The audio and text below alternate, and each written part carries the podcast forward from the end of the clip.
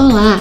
Começa agora o Amenidades Intensas, um podcast ameno bastante para passar o tempo, mas suficientemente intenso para ser significativo.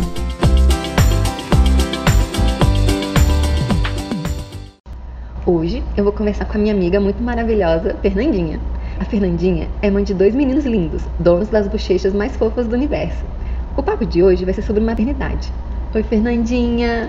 Oi, Carol, como é que você tá? Ah, eu tô ótimo. Obrigada por aceitar meu convite para falar com a gente. Que saudade que eu tava de você, de conversar. A gente que tinha encontros tão frequentes, né? Muito frequente. Você era a pessoa que eu mais via. Verdade, a gente é. tinha encontros frequentes que eram bem legais. É. Antes de começar, eu queria que você contasse pro pessoal quem é você, o que você faz, o que você come, onde você vive. Como sobrevive.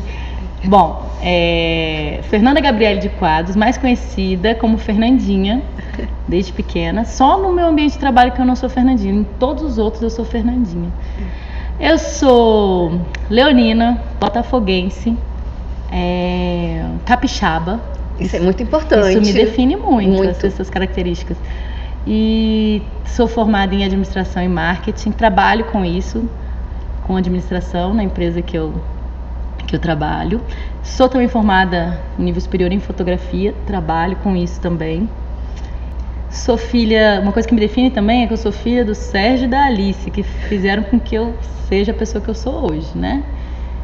E dentre outras coisas, sou mãe do Arthur e do Heitor, junto com o Alex. E isso aí já é um papel novo na minha vida. e eu queria que você contasse assim, como era a sua vida de solteira, sem filhos. Olha, que foi a época que eu conheci a Fernandinha. A minha vida era assim, eu, eu com 23 anos eu mudei para Brasília. Aí cheguei em Brasília, 15 dias depois estava trabalhando na empresa que eu trabalho hoje. Então, essa empresa que eu adoro, que eu trabalho, está muito atrelada a Brasília. Então, eu tive experiências muito positivas em Brasília. E logo depois comecei a fazer polo aquático, onde conheci a Carol. Melhor outros, esporte. Melhor esporte. E conheci outros amigos também, que são amigos da minha vida. E isso tudo somado fez com que eu fosse uma pessoa apaixonada por Brasília. E minha vida aqui era muito boa de solteira, eu morava só. Não, comecei morando com a minha irmã.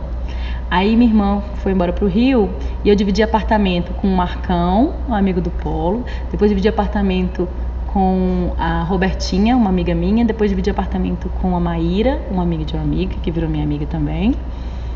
Enfim, então era aquela vida de trabalho, viagem. Eu ia trabalhar com uma mochila porque eu ia final de semana para Goiânia com um amigo, ou ia para o Rio de Janeiro.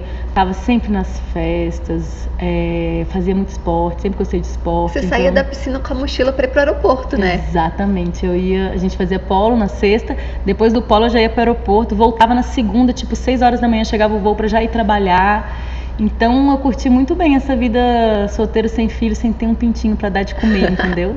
e tinha futebol também. Jogava polo, é, segundas, quartas e sextas. Tinha futebol terça e quinta. Ainda fazia corrida e academia na hora do almoço. Então sempre gostei de muito esporte. E a gente saía do polo, era muito legal, porque a gente, além do esporte, a gente socializava depois.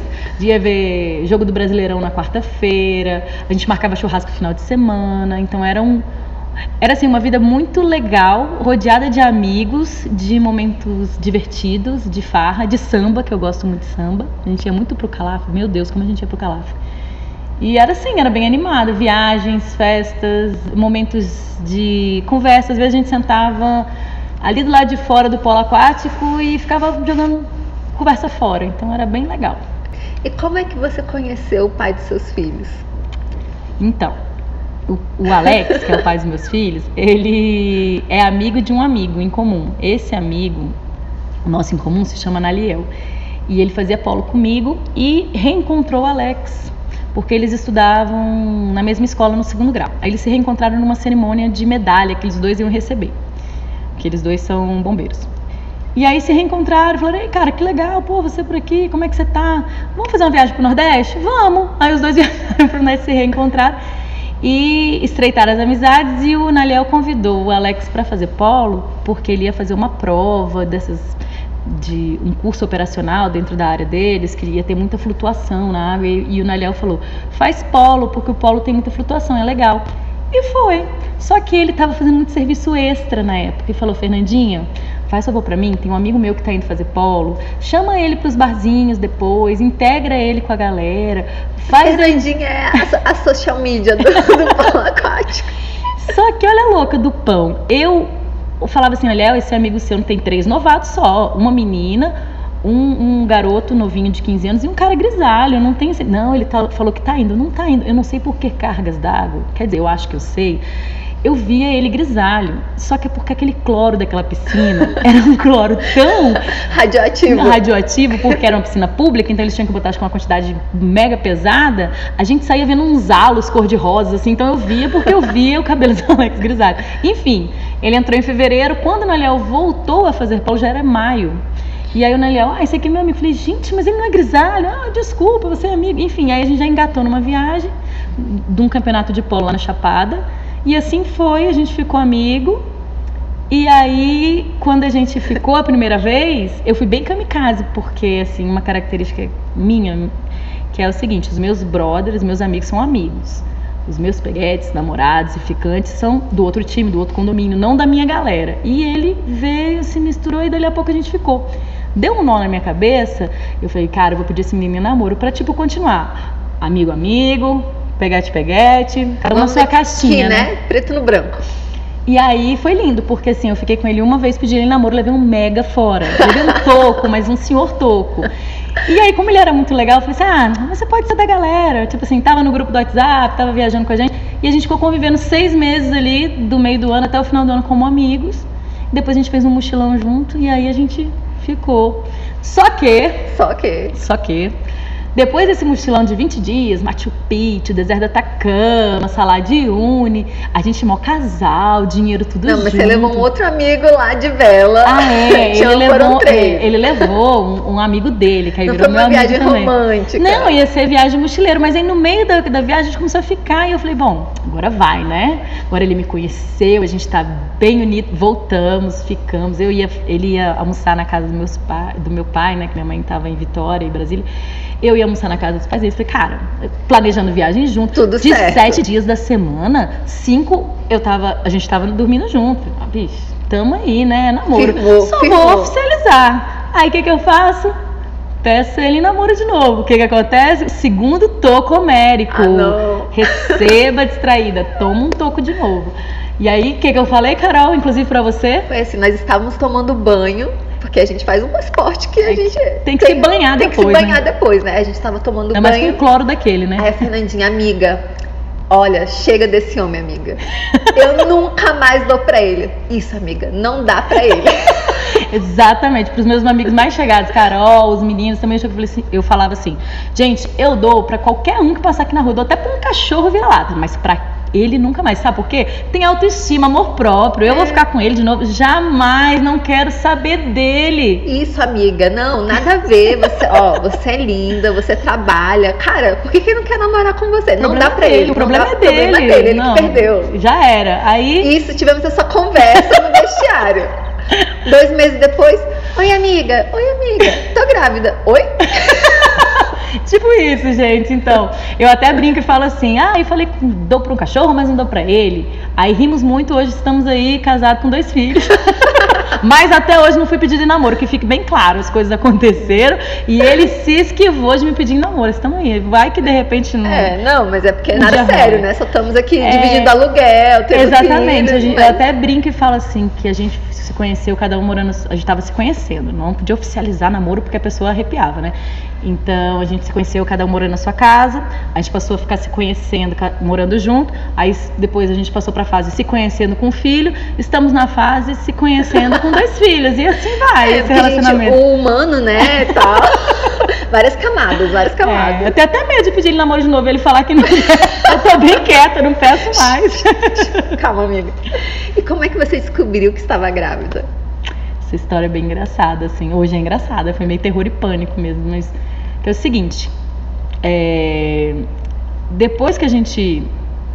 Eu falei, não, não quero mais, não sei o que, a gente viaja sempre Nunca viagens, mais dou né? pra É, ele. nunca mais. A gente foi pra Chapada Diamantina com esse nosso amigo em comum. E aí de lá a gente ficou e eu falei assim, ah, quer saber, meu irmão, vamos ficar assim, né? Não vou perguntar porque pode até ser trabalhar projetos paralelos, que no meu caso não foi, mas ele eu acho que tinha os projetos paralelos, eu não. E aí é, a gente já se relacionando, ele falou que tinha feito um exame de fertilidade quando ele, na época que ele foi casado. A gente se conheceu, o Alex tinha cinco anos de separado. E que no final do casamento dele, ele fez uns exames de, de fertilidade, porque eles estavam tentando engravidar, e deu, assim, baixa fertilidade. E eu, ele fez uns exames, eu fiz também, a gente parou de usar preservativo, ficamos aí nessa época de namoro, começo de namoro que você tá, que não é namoro, hein, gente, mas que ele não me ouça. Né? Que Começo tá de conhecimento. É, é, ser igual coelho, né? Tudo, qualquer lugar é lugar, aquela, aquela, aquele tesão nas alturas, então, tipo assim, era a frequência muito grande. E foi o quê? Oito meses. Assim, nessa pegação e nada. E tipo assim, primeiro mês, segundo mês, não, realmente ele não tem fertilidade alta, realmente. Não vai acontecer. Não vai acontecer. Aí tô eu na casa dele e falei assim, Alex, ó, não vou poupar vocês os detalhes. Falei assim, a minha urina tá com cheiro muito forte. E minha urina não tem cheiro muito forte de banheiro mesmo, né? Urina. Aí eu falei, esquisito, mas não tava doendo nem nada para fazer xixi. Mas eu falei, ah, vou, no, vou saindo da sua casa, eu vou passar no, no, na emergência antes de ir pra minha casa e faço o exame. Beleza, fui. Falei pro médico isso, do plantonista, e ele falou assim: Você tá grávida? Quando eu falei isso, exatamente isso. Eu falei: Não, existe a possibilidade? Ele, aí eu, assim, existe, mas expliquei a situação para ele. Ele, não, vou botar aqui o exame de, de urina e um exame de sangue que você faz. Agora fica pronto daqui duas horas. Aí você volta aqui. Eu falei, beleza. Aí fui, fiz. E fui no Extra, que era ali no final da Asa Norte. Fiz umas compras no mercado, não sei o quê. Tava precisando de sabão em pó, parará. Voltei. Quando eu voltei, ele olhou assim e foi dessa delicadeza. Então, aqui no exame está dizendo, deu positivo para os dois. Você está com infecção urinária, você está grávida, então eu não posso te passar o remédio, você tem que procurar um ginecologista. Eu, Oi, Oi? peraí. Oi? Você falou o quê? Não, então, você tá grávida e você tá com infecção urinária. Eu falei assim, não, mas tem certeza que eu tô grávida? Aí aquela pessoa que nunca tinha feito exame de gravidez na vida, né? Ele falou, olha, é aqui, mensura aqui o, o beta-HCG. O beta-HCG de uma mulher não grávida é X. O seu tá 1000X, tipo isso. Ai, meu Deus do céu. Ele, então, você tem que procurar um outro, um outro hospital onde tem um, um plantonista ginecologista, que a partir de agora só o ginecologista que pode passar remédio. E você tá com infecção urinária. Eu, ah, então tá bom. tipo assim, como Mas se a infecção não... urinária fosse assim, é, a coisa mais importante. Né? Exatamente. Né? Não, e o mais legal é que depois eu ainda perguntei pra ele, mas você tem certeza? Ele, olha, você tá muito grávida. Ele falou assim, eu falei, então tá bom. Aí eu saí e pensei, vou aqui no hospital ao lado, que era o Santa Helena, que ali tem, mas eu pensei assim, não, bicho. Ele não teve dó de mim, eu não vou ter dó de ninguém, não. Peguei o celular, tchu, tchu, tchu, tchu, liguei. Aí ele, aí, foi? No, no médico, ele, ele fez exame. Eu falei exatamente o que aconteceu. Ele fez um exame de gravidez e um exame de infecção urinária deu positivo para os dois. Aí ele, kkkk, você é muito palhaço, não sei o quê. Aí eu falei, eu tô falando sério, Alex. Aí ele, porque eu sou muito brincalhona. Aí no final, eu, sem sacanagem, acho que foi um minuto, um minuto e meio pra ele, você tá falando sério? Eu falei, tô. Aí ele, tô indo pra ir. E o mais engraçado foi o seguinte: se alguém tivesse uma foto da gente naquele momento, esperando ali o, o, plantonista lá do outro hospital chamar a gente, o ginecologista, era um com a cabeça em Vênus, outro com a cabeça em Júpiter, assim, um com a cara, assim, os dois assim com a cara de, de desacreditar, né? De, sim, pasmos, né? E aí quando o médico, quando a gente entra, o, o ginecologista fala assim: "Oi, papai, mamãe, parabéns". Aí a gente fez aquela cara assim, ah, obrigada. E ele já mudou o tom, né? Ele é, já é uma coisa que a gente estava tentando, né? E aí passou, enfim. E aí assim eu descobri. E aí, pra contar pra família dele, foi engraçado, porque a gente foi, tava os pais dele. E aí a gente foi contar. E aí ele, a gente sentada, eu falei, você que vai falar, não vou falar nada. E eu tava tipo menina que fez coisa errada, olhando para baixo assim na mesa, né? Aí ele chegou, pai, mãe, queria falar o seguinte, Fernanda. Ele ainda falou Todo assim, mundo com 30 anos na cara, Exatamente. né? Mas assim, é constrangimento. Exatamente, parecia que você tinha 12 anos, fez coisa errada. E aí ele falou assim, pai, mãe, a Fernandinha tá grávida. Menina, mas assim, não é força de expressão. A dona Antônia, minha sogra, ela pulou de alegria. Ela pulou e falou assim: ai, que coisa boa! E pulou. E foi assim, uma energia. O pai dele ficou tão feliz, os dois vieram me abraçar. Eu falei assim: nossa, arrasei, né? Tipo assim, achei que tava fazendo coisa errada. ai, não Enfim, vou apanhar. E aí a família sabia, contaram pras irmãs. E, nossa, a mãe dele ficou com uma alegria, enfim. Mas a gente ainda não tinha definido o que, que ia acontecer com a gente. A gente tava falando só do. do que eu nem sabia que era o Arthur, mas depois foi o Arthur. E com a minha família eu esperei acho que mais duas semanas que a minha irmã estava vindo do Rio, ia ter tipo um churrasco lá em casa e a gente ia contar. Nesse dia o Alex estava branco, porque tinha meu pai, meu irmão, umas Lívido, figuras. né? É, que ele falou assim: acho que o mesmo frio na barriga que eu tive, mas eu sendo mulher e estando grávida, eu sabia que ninguém ia me bater, né? E ele, eu não sabia qual a expectativa dele. Ele ainda brincou quando parou o carro lá na frente. Eu vou deixar esse carro ligado pra gente. Eu vou contar de repente se eu tiver que sair correndo. Enfim, mas minha família também foi uma alegria, todo mundo muito feliz. Nesse primeiro momento, todo mundo ficou muito feliz. Aí depois foi a fase do e vocês, né? Como é, que vai É. ficar? Mas aí foi um outro momento. Mas a, a, a notícia, estamos grávidos, não, foi muito feliz. E meu irmão, "É, eu vou ser o padrinho. E foi aquela farra, assim, foi muito legal. Como eu descobri foi assim, eu estava nadando, acabamos a aula, Exatamente. marcando a Fernandinha no pivô, dando tapa na cara dela. É, terror e pânico, Pânico, aquela tá. tiro, porrada e bomba. Aí eu saio da piscina e ela, é não, porque eu tô grávida, né? Eu, como assim? É, você acha que eu tenho essa barriga aqui? Aí eu, Exatamente, eu falei assim. você tá louca? Pois é, eu tava, porque eu só contei depois de três meses de gravidez. E aí, e eu continuei fazendo polo, mesmo sem ninguém saber. Lógico, me, me posicionando numa posição pra não levar um chute na barriga e tudo, mas depois dos três meses, aí eu contei pra todo mundo. E eu acho que você tinha faltado na aula que eu contei oficialmente, ou foi na primeira aula que eu contei pra todo mundo? Foi na primeira aula que você contou pra Ah, todo mundo. então foi- foi É que isso daí eu mesmo. saí da piscina eu. co- Como Cara, assim? você não contou antes da gente entrar na piscina, a gente Quando- saiu da Ah, piscina. quando a gente tava se secando, se né? secando. Exatamente, Aí você, borda. ah não, tô grávida. Eu, como assim? O que que tá acontecendo? Foi uma alegria também. Foi, a galera curtiu também. Principalmente porque todo mundo acompanhou depois a, a gravidez, né? Porque. Engraçado que aquele meu maiô que eu usava, eu só fui botando um top por baixo, foi parecendo aqueles maiô de lutador de luta greco-romana. Ele É. foi baixando, baixando, e eu tinha que usar um top embaixo, porque senão não- a barriga foi crescendo. E nessa época, até quantas semanas, quantos meses pra gente que é normal, não tá nessa de engravidar, você jogou polo com a gente? Então, era, isso também é, é- é bem. Não, é você perguntou pro seu médico, né? É. Conta como é que Era é muito isso. engraçado, porque tem a consulta do pré-natal. E aí, eu, eu e o Alex, a gente ia, no começo é uma vez por mês, e depois vai diminuindo, né? E começa uma vez a, 15 a cada 15 dias, depois uma vez por semana, e depois duas vezes por semana, enfim. De acordo com o final da gravidez. E aí, a primeira coisa que eu fui, quando, e o Alex sempre junto, eu falei assim, então, posso jogar polo aquático? Ah, é, mas tem, é, como é que era? Impacto? Não, na água. Ok. E toda vez era ok, ok. Aí ele saía revoltado de lá e falava assim, esse cara não sabe. Eu vou levar um vídeo pra ele ver como é que é o polo aquático. Nunca viu. Eu jurando que ele agora ia te barrar e você jogando. Enfim, o Arthur nasceu com 41 semanas. Eu joguei polo até 38 semanas. Ou seja, eu fiquei. Porque com, a partir de 36, segundo os médicos, a criança já não é mais considerada prematuro. Mas que o normal é nascer depois de 38 semanas. E eu tava com 39 jogando ainda. E aí eu fiquei na realidade, tipo, 15 dias depois ele nasceu. 15, 20 dias É, sem não, jogar acho que você parou de jogar porque a gente entrou de férias.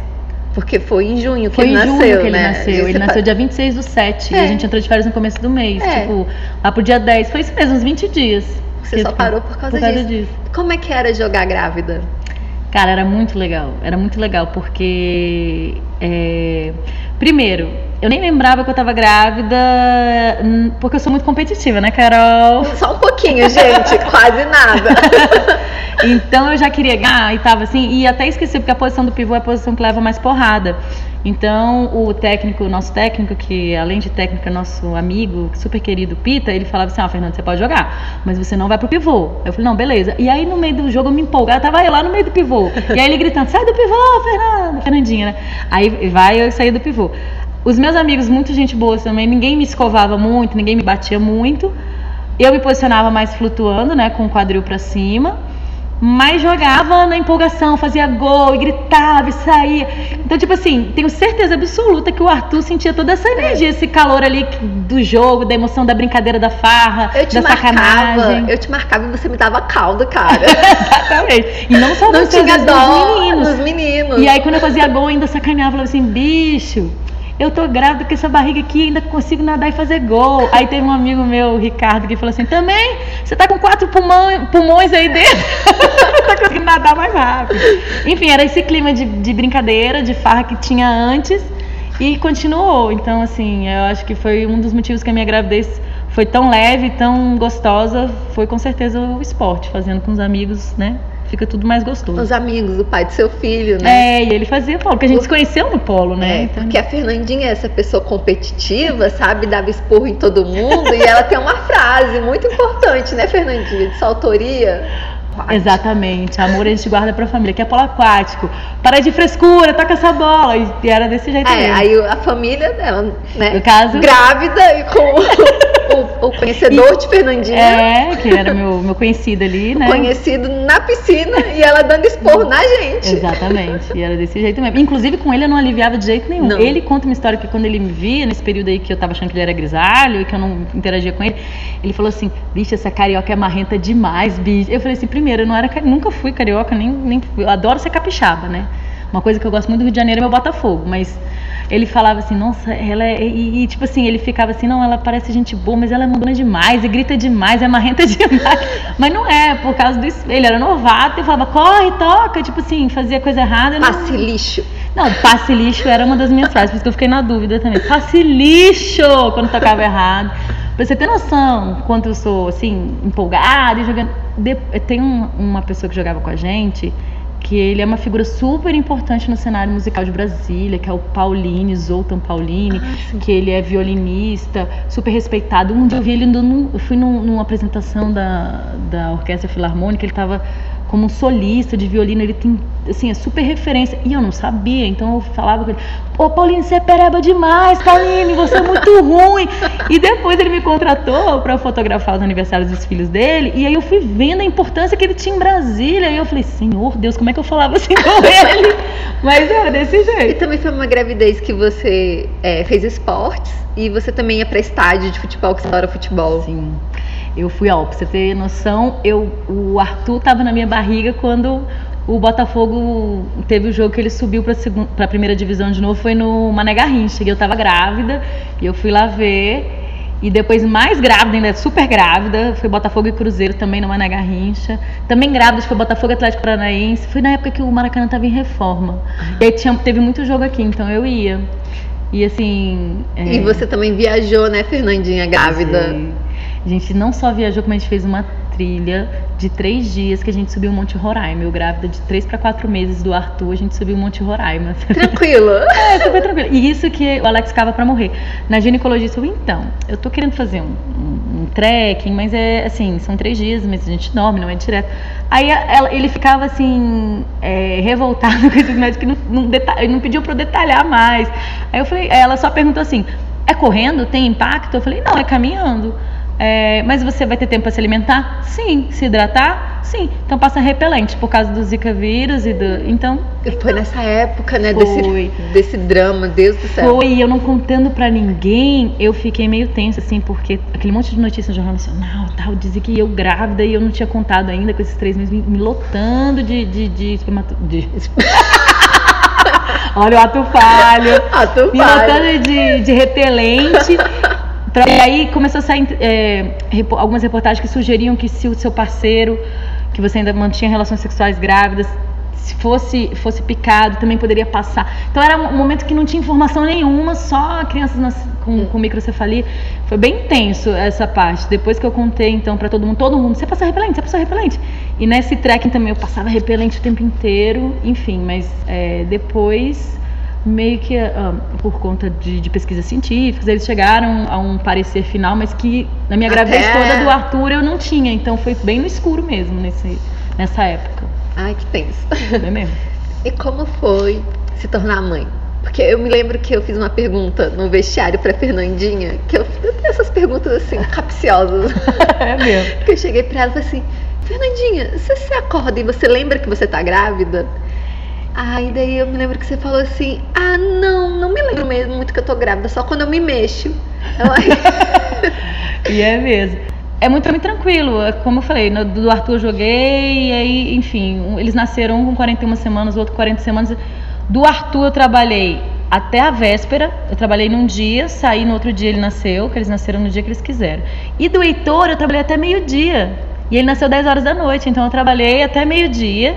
E foi engraçado porque eu tava, assim, é, esfregando uma perna na outra, assim, porque eu já tava sentindo contração. Aí o Alex chegou por trás de mim, vamos embora na hora do almoço. Eu falei, vamos, querido. aí a gente foi e nasceu 10 horas da noite. Então a gravidez em si, que é muitas, muitas mulheres já se sentem mãe, assim, eu vou, eu não, olha, eu vou confessar, eu não conversava com a minha barriga, eu não cantava para minha barriga. O Alex também não era muito de conversar. Quem falava muito com a minha barriga era meu pai. E assim, não me incomodava, achava engraçado, mas eu mesmo não, não tinha essa, essa coisa de. E nem na segunda gravidez dizer, ah, eu já sei como é. Não, grávida, eu acho. Não, eu realmente me senti, me senti mãe quando nasceu. Normalmente falam isso do homem, né? Que o homem uhum. só se sente pai quando nasce. Eu sabia, me cuidava, minha alimentação, sabia que eu estava gerando uma vida, tinha um serzinho dentro de mim, então não me expunha a perigo. Mas aquele sentimento de mãe, e vou te confessar, me julguem, hashtag me julguem. Mas quando o Arthur nasceu, que foi o meu primeiro filho, quando eu vi, eu fiquei muito emocionada. Chorei, assim, ali depois que, que ele nasceu, quando eu vi, porque eu queria conhecer o rostinho dele, queria ver como é que ele era, tava bem curiosa. Mas não ver aquele amor louco que todo mundo fala, não. Tipo, nas propagandas de fralda, de pomada. aquele amor absurdo. Não, eu, eu acho que eu, ele eu, foi tudo muito novo. Então eu fui aprendendo com ele e, e, o resguardo também, como eu sou uma pessoa muito ativa, o resguardo me deixa muito meio, meio boring, assim, porque você não pode fazer muito movimento brusco, não pode fazer nada para sentar, tem que ser devagar para levantar devagar. Então, e aí aprendendo a trocar fralda, porque eu nunca tive primo pequeno, nunca fui irmã mais velha, então eu nunca tinha trocado uma fralda. Eu era aquela tia que o, que o sobrinho fazia cocô, eu falei, eu não, vou limpar não. Então tudo eu fui aprendendo e, e o amor, meu amor pelo Arthur foi aumentando de acordo com a convivência. Eu tinha sim, uma coisa que, que para mim foi assim, instintivo. Ele nasceu aquele sentimento de proteção, de cuidado. Mas aquele amor apaixonado de ouvir sininhos e ver estrelinhas, eu não tive não. Eu fui desenvolvendo com a convivência. Assim. É interessante que a gente falava assim, quando eu tava querendo saber se era menino ou menina, a gente assim, cara, mas a Fernandinha, mãe de menina, que desperdício. a vida, né? Eu sempre fui rodeada de homens, a vida inteira, meus amigos, homens, muitos homens.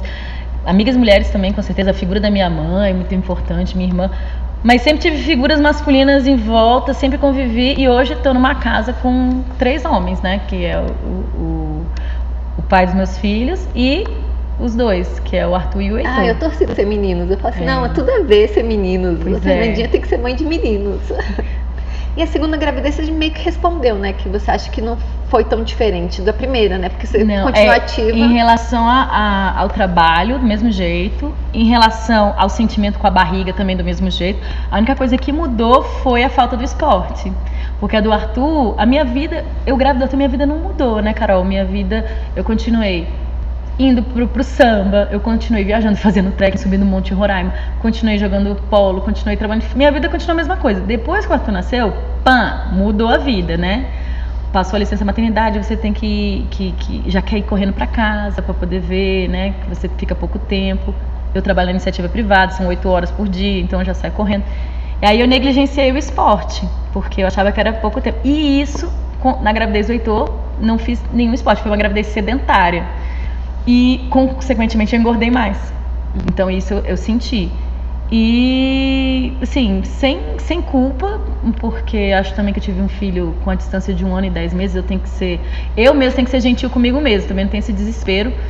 Mas tenho certeza que se eu tivesse. A gravidez do Arthur teve essa diferença do esporte e da convivência com os amigos muito próximos ainda. Já a gravidez do Heitor, meus amigos já estavam mais afastados por conta da minha rotina e o esporte também. Então, isso foi a diferença principal das duas gravidezes. E quando nasceu, também foi a mesma coisa, mas aí eu já acho que, como eu já sabia que eu ia ter esse amor, porque eu desenvolvi com o Arthur pela convivência, o Heitor já estava mais aberta. Então acho que o Heitorzinho, quando chegou, já foi tipo mais festa, o baúba, porque eu já sabia como é que ia ser dali três meses, sei lá, dois, três meses uhum. de convivência. E é difícil ser mãe? Então, eu acho que ser mãe é até difícil explicar se pessoas que estão ouvindo que não são mães. É, é difícil tentar dar a dimensão do trabalho, que é puxado, que é hard, e do amor também. É, é, a dimensão dos dois é muito grande. E é diretamente proporcional. Porque, assim, eu acho que quanto mais você se dedica na criação de um filho, mais estreita é a relação e mais amor acontece. É como se fosse um, um ciclo mesmo, né? Isso a gente vê muito em pais que são separados e, e não é guarda compartilhada, que ele pega só final de semana para dar uma voltinha no shopping, não tá na hora da febre, não tá na hora do, do, do choro, do pesadelo, não tá na hora do, da nota baixa na escola. E aí o que que acontece? Não cria esse vínculo, porque é o, é, não sei se está dando para entender, é o trabalho da criação que gera esse amor e essa coisa, essa cumplicidade, essas, essas cinco Sinergia, né? Exatamente. Então, ser mãe, para mim, é uma coisa muito trabalhosa no sentido de você se dedicar é, assim, integralmente na criação, na educação, na sobrevivência, no lazer daquela, daquele ser, ser humaninho ali. E em contrapartida, todo o amor que você recebe também é muito doido, assim, porque às vezes tem uma frase do nada, por exemplo, esses dias. O Arthur, é, eu estava vendo um programa de televisão é, que aquele, um sobrevivente da Chapecoense, o ah, Jackson Foman, ele foi cantar. E ele, eu gosto muito de Raul Seixas. Tanto é que eu sempre falei que meus filhos iam se chamar Raul, todo mundo chamava meu grávida de, ah, ela vai nascer o Raulzito e tal. O Alex até achava que era o nome de algum ex-namorado. Por que, que é Raul? Todo mundo fala que vai ser Raul. E ele entra cantando, esse cara entra cantando Tente Outra Vez. Eu comecei a chorar e nesse dia meu marido estava trabalhando 24 horas. E, e o Arthur veio correndo e falou assim, subiu no meu colo. Mamãe, ele estava brincando com o irmão. O que, que você tem? O que, que aconteceu? Aí eu falei, não, filha, mamãe tá emocionada, o moço ali na televisão. Aí ele tá doendo, começou a me beijar e fazer carinho e me abraçou. Oh, meu Deus. E aí vem aquele pitoquinho de um aninho que não tá entendendo nada. E vem e abraça minha canela, que eu tava sentada assim, os dois ficaram abraçados comigo assim. Então, tipo assim, é são coisas. Amor, né? Exatamente. Só então amor. são coisas assim que você tenta explicar e não dá para entender. Fora as outras coisas, mas é mais ou menos isso, é uma troca. É, é diretamente proporcional o volume de trabalho com o volume de amor. E é muito bom. Assim. E como é que você consegue balancear essa questão de é, ser mãe e ainda ser esposa? É. tranquilo, calma, Alex. Calma, Alex, esposa. Assim, a forma de Esposa. falar. Porque eu já vi que vocês costumam viajar sozinhos, sem os filhos, né? É importante pra você isso? Cara, é fundamental. Eu acho que o Arthur, o Heitor, o Alex, eles entraram pra minha vida e agregaram, eles somaram a uma vida e entraram numa rotina onde a Fernanda já tinha, que é trabalho, amigos. é, Eu não precisei, graças a Deus, mudar minha relação com meus amigos homens, porque o Alex conviveu e viu que era relação de amizade, coisa que algumas pessoas têm que mudar. Então, é, eu não tive que parar de trabalhar, graças a Deus, também é uma vantagem. E então minha vida continuou rodando com novos elementos nela, que são filhos, que é marido, rotina de casa. Uma, eu já morava sozinha, mas é, você morar sozinha é uma coisa, você morar com uma pe- outra pessoa é outra, você morar com Com dois filhos, dois e- e- filhos, aí né? é outra. Então isso pra mim já é positivo, massa. Minha vida não, eu não tive que abrir mão de muitas coisas. Agora essa rede de apoio, como você falou, é fundamental. O nome dela é Maria Alice de Quadros, minha mãe, que se disponibilizou a ficar com os meninos, o, o Arthur. Depois o Arthur e o Heitor, pra eu ter tipo 12 dias de viagem, só eu e o Alex. Que a gente gosta muito dessas viagens de trekking, de aventura, que os meninos não podem fazer ainda. E ela mesma se, se colocou à disposição para eu deixar os meninos com ela, pra gente poder fazer ter um momento só nosso. Ou seja, nem isso eu perdi com a chegada dos meninos. Então, eu agradeço muito a minha mãe, que é essa pessoa que é maravilhosa. Eu, se eu conseguir ser, sei lá, 50% do que ela é pra mim, os meninos já estão bem demais. E ela pensando no meu bem-estar. Com certeza, e- essa ela se colocar disponível para isso é pensando no meu bem-estar enquanto mulher, enquanto esposa, enquanto pessoa mesmo, filha, ela quer me proporcionar. E minha tia também, que fica com ela quando. é, A minha mãe assume a responsabilidade dos meninos, mas a minha tia vai dar todo o apoio, minha tia Faninha, que também nesse período já se coloca à disposição. Quando é que você vai viajar de novo para eu já. Já, Já me colocar- programar aqui. Exatamente. Então, e a Miriam, que é o meu anjo da guarda, que eu já até falei que o Alex pode me dar um pé na bunda, mas ela não, porque o Alex já fez esses cursos operacionais que ele fica dois meses fora de casa, passando fome, sobrevivência. E, a- e aí eu já sei como é que é ficar sem ele. A cada três dias ele fica 24 horas fora. A Miriam não. A Miriam é aquela que é meu braço direito. E ela também, no meu dia a dia, me dá todo um apoio. Imagina, eu tenho essa, essa tranquilidade e é um privilégio mesmo de chegar em casa e não ter que botar roupa pra lavar, aquela correria, porque Da- ela da casa, da né? casa, porque já é uma rotina puxada ser mãe, já é uma rotina puxada trabalhar e ainda é uma rotina super puxada cuidar de uma casa. Então, eu tenho esse apoio também. Então eu me considero uma pessoa muito privilegiada nesse sentido e tenho consciência disso e sou super agradecida. Qualquer oportunidade que eu tenho de falar isso para as pessoas que me dão esse apoio, eu sempre falo. E você se sente julgada por viajar sem filhos? Sim. Sim, porque tem tipo são, são coisas meio veladas assim, amigas minhas de não, não é só colegas não, amigas que são mães que falam assim: Nossa, você é tão corajosa em conseguir ficar 10 dias. Eu não consigo ficar nem um dia longe Nossa. do meu filho. Então, tipo assim, é como se você fosse menos mãe do que uma mãe que não se, que é aquela mãe super zelosa. Super zelosa. E você, por deixar com a sua mãe, ou com. Não tô deixando com, cara, sei lá, o flanelinha ali, que vai. Ah, cuida aí dos meus filhos, é, da, deixando com a minha mãe. Quer, né? Exatamente.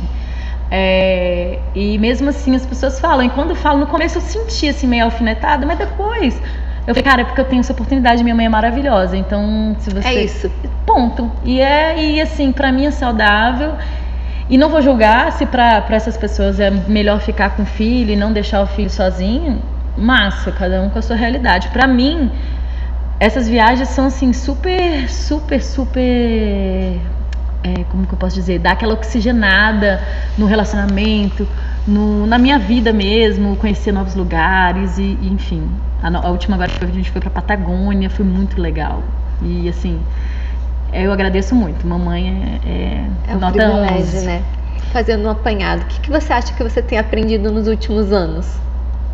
Com a maternidade? Com a maternidade que ter um filho é uma coisa e ter dois é outra coisa totalmente diferente.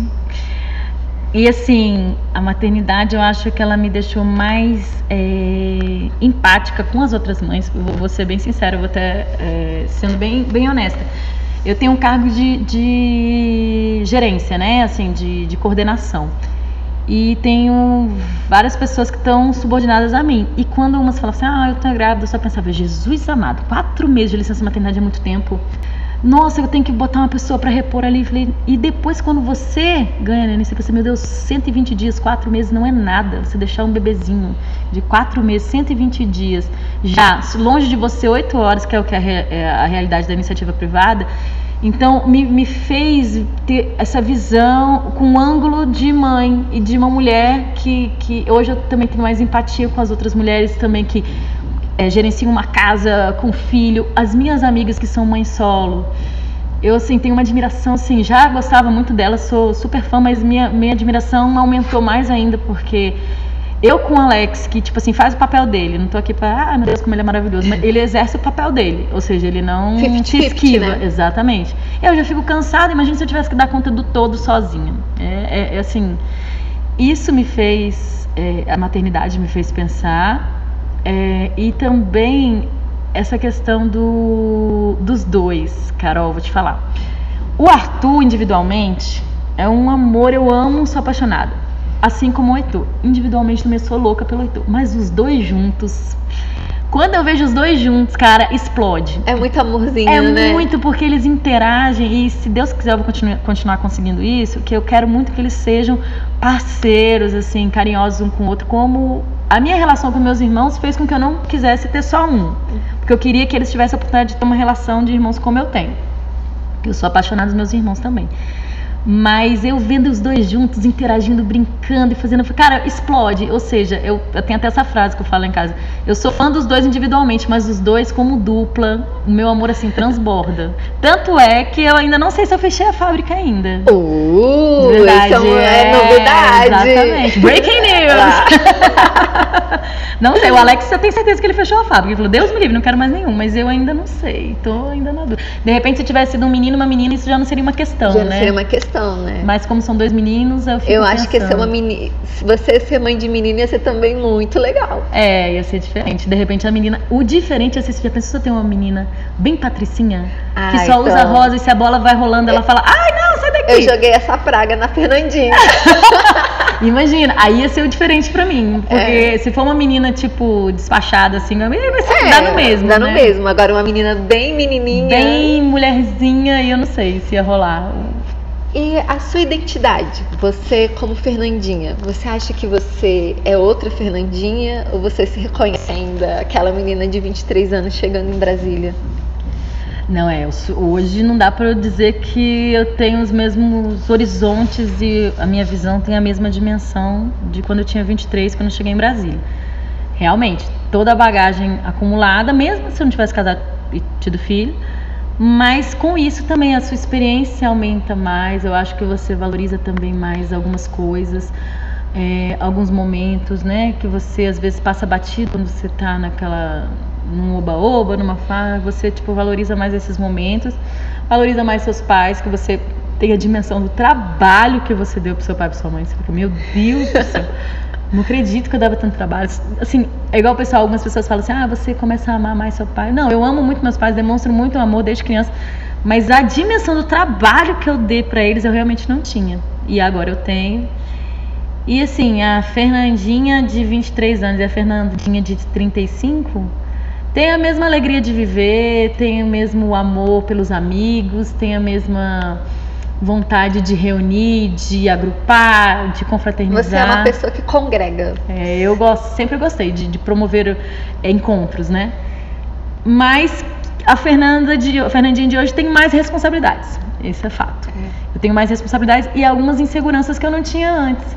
Eu era muito de pular de pêndulo, fazer rapel, Tipo assim, sem medir consequências, assim, lógico, com segurança, não sou doida, não queria morrer, mas não pensava nos riscos. E hoje eu penso até assim, gente, mas se acontecer alguma coisa comigo, como é que esses meninos vão ficar? Tipo assim, sabe essas coisas? Ó, no parto do Heitor, eu falei assim, ah, ô Alex, se, se, acontecer alguma coisa comigo, você não se fecha pra vida, conheça uma pessoa legal pra criar os nossos filhos. Aí ele olhou pra mim, cala a boca. Aí eu falei assim, não, Alex, tô falando e sério, não tá falando sério. Eu juro que eu tô falando sério. Eu falei, não precisa pra sua mãe, tá? E deixa meus pais verem eles. tá louca. Ou seja, fez um, te, assim, um testamento, né? É porque assim, você fica tão louca assim com a possibilidade de você faltar pros seus filhos que aí você já tipo cria até uns cenários assim dessa situação, o que, que você quer pro seu para os seus filhos, enfim. Então esses, essas inseguranças, esses, esses, medos eu não tinha antes, que eu tenho hoje, hoje de né? faltar para eles. Eu acho que a figura da mãe é muito importante para o filho, né? E assim, um segredinho para as meninas que estão pensando em ficar grávidas e que assim ninguém te contou antes de engravidar e você descobriu e pode compartilhar. Cara, até que quando eu engravidei já tinha algumas coisas que falando sobre o tal da maternidade real. Uhum. Isso é massa. Pessoas que acho que engravidaram há 10 anos atrás não tinham essa dimensão, essa, sei lá, essa, esse volume de informação sobre a maternidade real. Se você, ouvinte, está querendo engravidar, está pensando, é, uma dica que eu dou: se você quer, não fique pensando de, de, de, valor, de dinheiro, de melhor época, melhor época no trabalho, melhor. Tenha, porque nunca vai chegar essa época, assim, que vai ser ideal. Nunca vai, sempre vai ter um MBA para fazer, sempre vai ter alguma coisa para estudar, sempre vai ter uma viagem maravilhosa para fazer.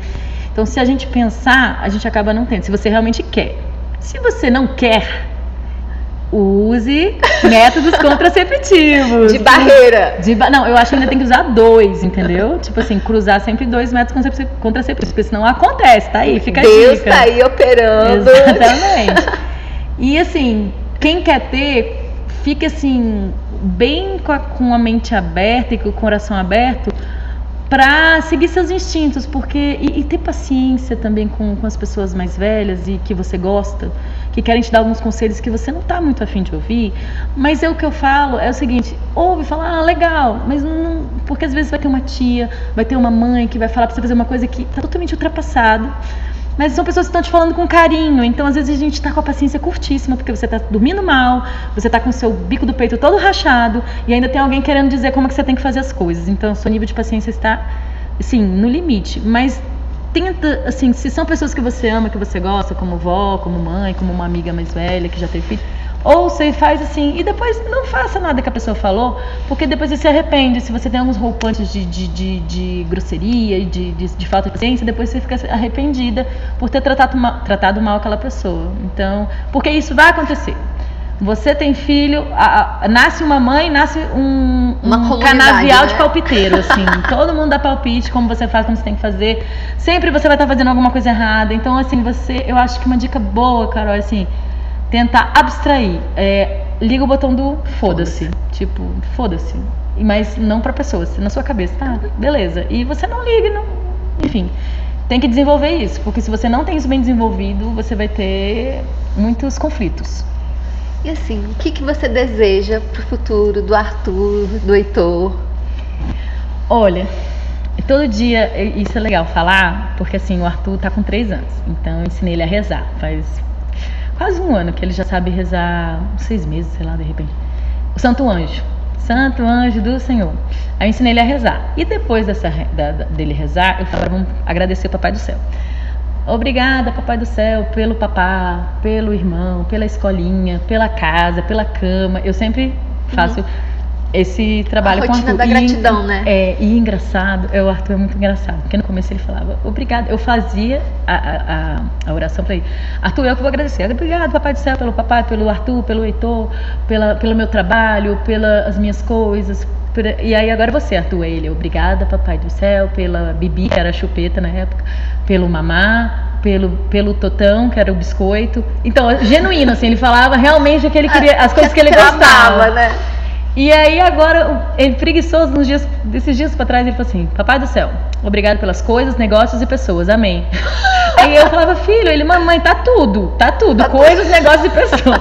Mas por que, que eu tô contando isso? Porque eu acho muito importante eles serem pessoas agradecidas. Então, o que eu desejo para eles no futuro é que eles sejam humanos do bem, que façam o bem, que, que agreguem à sociedade, porque acredito muito na energia que você joga e a energia que você recebe. Eu rezo todo dia pela imunidade física e emocional. É, imunidade, ó, é a, a, Como é que fala a palavra? A tipo, proteção, a né? É, que a gente fala. Gente, esqueci a palavra, mas é como se fosse a proteção física e a proteção emocional deles, assim, porque é, eu quero que eles sejam pessoas do bem e, e que joguem o bem para o mundo e recebam o bem. É isso que eu quero. Não precisam ser assim mega reconhecidos, ganhando cifras e cifras. Eu quero que eles sejam pessoas genuinamente felizes, que façam bem e recebam bem.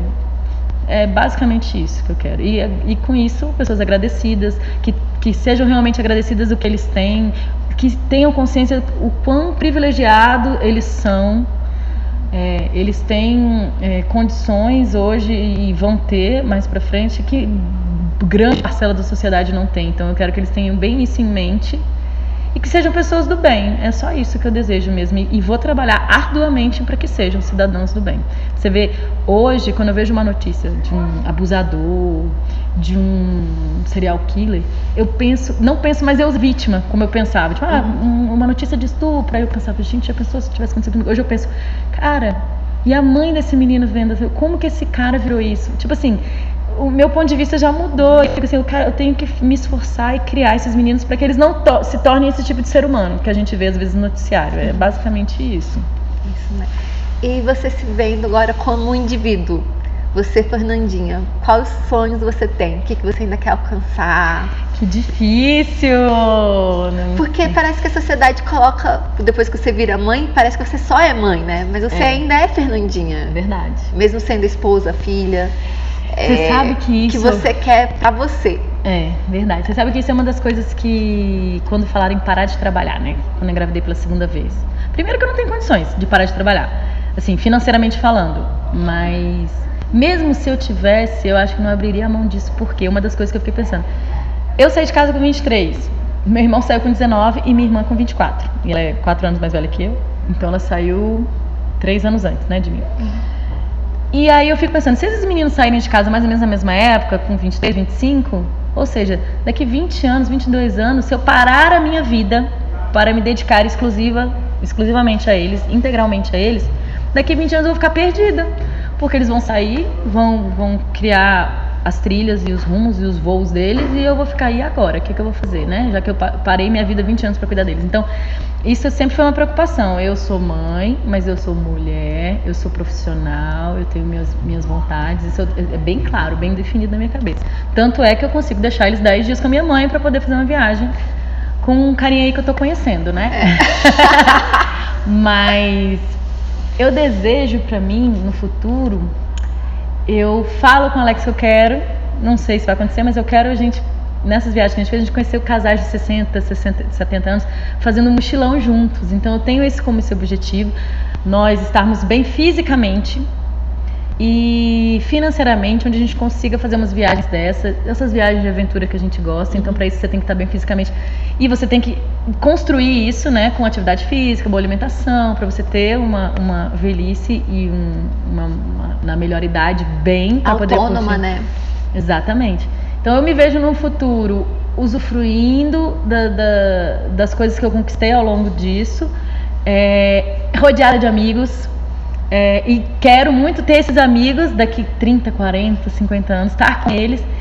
E como pessoa, eu quero ter esse meu companheiro junto, fazendo Essa as cara que coisas. você tá conhecendo, né? É esse carinha aí que eu tô conhecendo, mas eu acho que é isso, é ser feliz e basicamente fazer as coisas que eu faço hoje com mais tempo, porque acabou ficando limitado o tempo dos encontros com os amigos, do esporte. No futuro, ter, fazer as mesmas coisas e ser feliz e dar valor às pequenas coisas também que eu vou ter. Ah, Fernandinha, eu adorei conversar com Ah, você. Obrigada, você que é maravilhosa. Ai, Queria dar parabéns por essa sua iniciativa de desenvolver esse podcast, onde você tem a oportunidade de conversar, reencontrar as pessoas. Tá muito legal, foi muito legal te ver. ai, Tava é morrendo de ótimo. saudade. Eu fiz- é só uma desculpa pra eu conversar com os meus amigos. Exatamente, arrasou, adorei a ideia. Só que eu não tenho tempo nem de me coçar para fazer uma, ficar meio complicado, mas É. foi muito bom te ver e eu quero poder a gente se encontrar novamente. A gente vai marcar um próximo podcast. É, Fernandinha outro já tema. se, se comprometeu. De repente um outro tema, né, Carol? Mas eu quero, que aí a gente um se outro encontra. tema assim, né? Mais assim, picante. É, quem sabe? Quem sabe, né? mesmo? Mas muito obrigada pelo seu tempo. Obrigada a você. Um beijo, sucesso. Então é isso, pessoal. Se você gostou desse episódio, compartilhe. E para trocar uma ideia comigo, siga a Amenidades nas redes sociais. Até a próxima!